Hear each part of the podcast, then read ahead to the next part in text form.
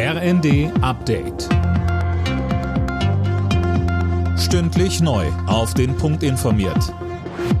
Ich bin André Glatzel. Guten Abend.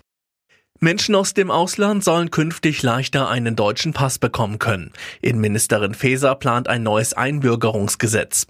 Die Reform des Staatsangehörigkeitsrechts hatten die Ampelparteien im Koalitionsvertrag vereinbart.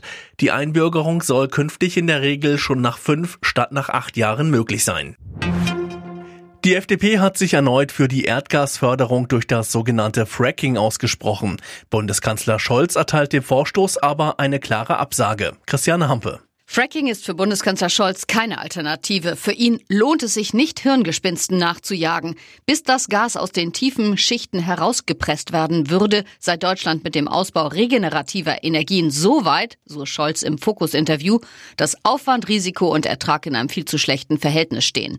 Fracking ist seit 2017 in Deutschland verboten. In den USA ist es dagegen weit verbreitet. Das Bürgergeld kommt. Sowohl der Bundestag als auch der Bundesrat haben dafür gestimmt. Im Vermittlungsausschuss hatten sich Union und Ampel zuvor auf einen Kompromiss geeinigt. Die Regelsätze steigen, allerdings dürfen Bürgergeldbezieher weniger Geld auf der hohen Kante haben.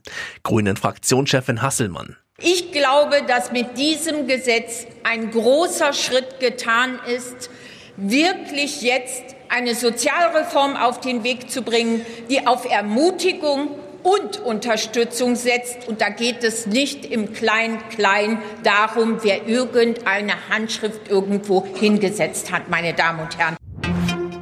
Bei der Fußball-WM steht Katar vor dem vorzeitigen Aus. Der Gastgeber hat auch sein zweites Gruppenspiel verloren, 1 zu 3 gegen den Senegal. Der Iran hatte sich zuvor durch zwei Tore in der Nachspielzeit mit 2 zu 0 gegen Wales durchgesetzt.